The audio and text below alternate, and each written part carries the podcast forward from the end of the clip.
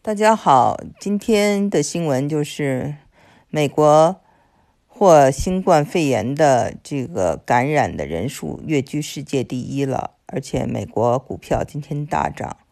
今天对我来说呢，也有一些小的消息，就是我呢曾经写过一本英文小说，叫做《Betrayal》by Anyone 就是中文名字叫《阿娟的背叛》。这个英文小说呢，最近在亚马逊。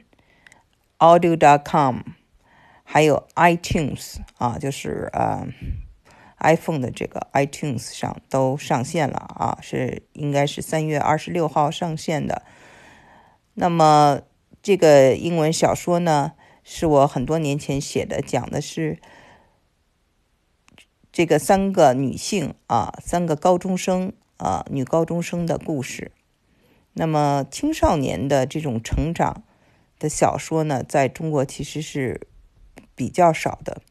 那么我的这个小说呢，其实呢就是在探讨中学的时候，人们都想受欢迎，对吗？美国的中学是这样，中国的中学也是这样，希望受欢迎。那么女生呢，什么样的是美？什么样的是性感？什么样的是？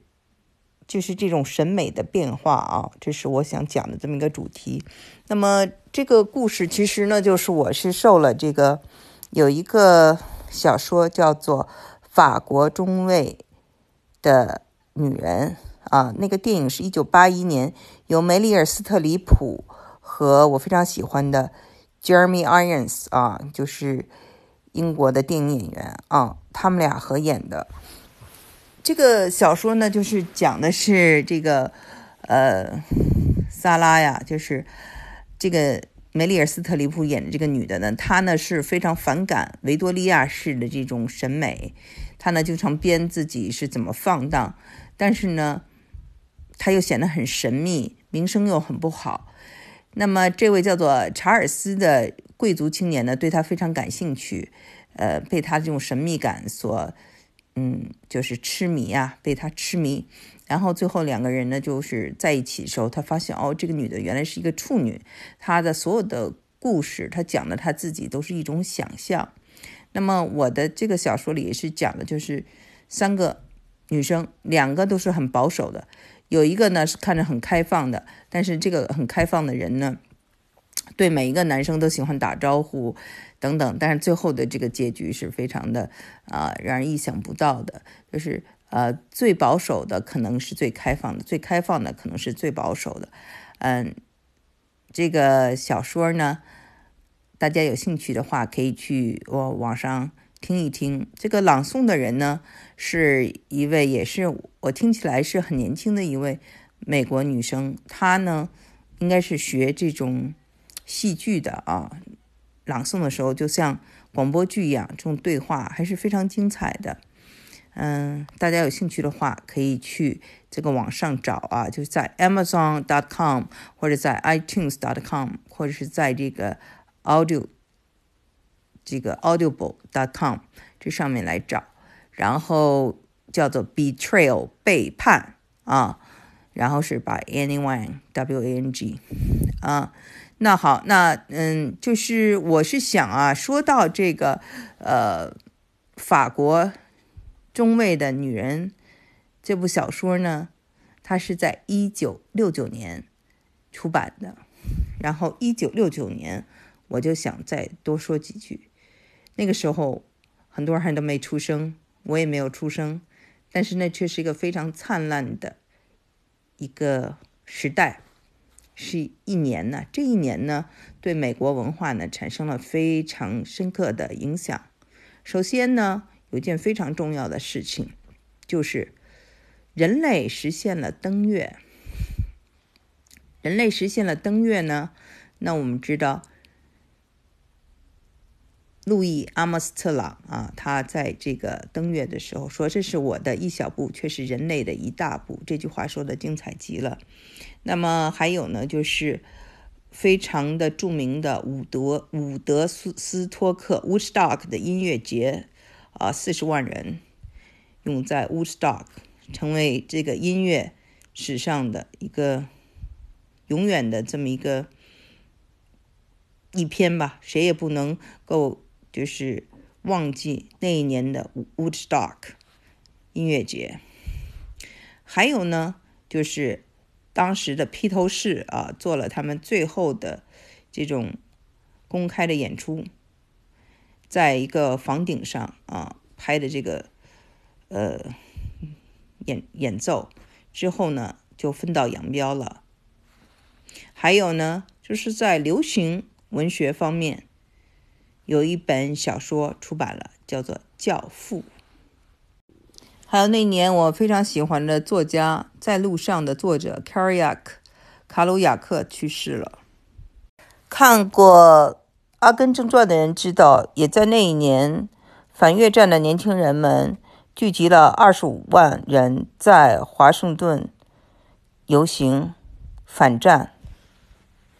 那一年，约翰列侬与小野洋子。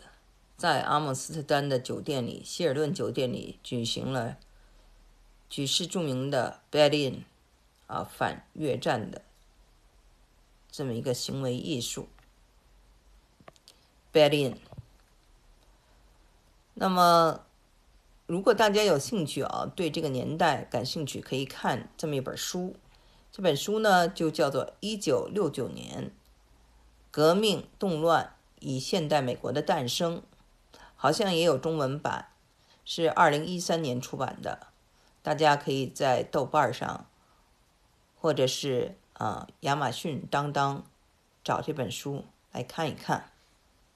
那我们说那个时候的故事，那时候发生的事和现在发生的这个事情有没有关联？非常有关联，因为不管我们刚才说到的、前面说到的这个。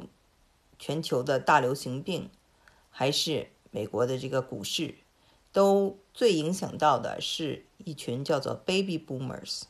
Baby Boomers 就是当年的婴儿潮出生的这一代人，也就是当年六九年在反越战的这一群年轻人，也就是今天我们在这个二零二零年的美国啊退休的这些老人们。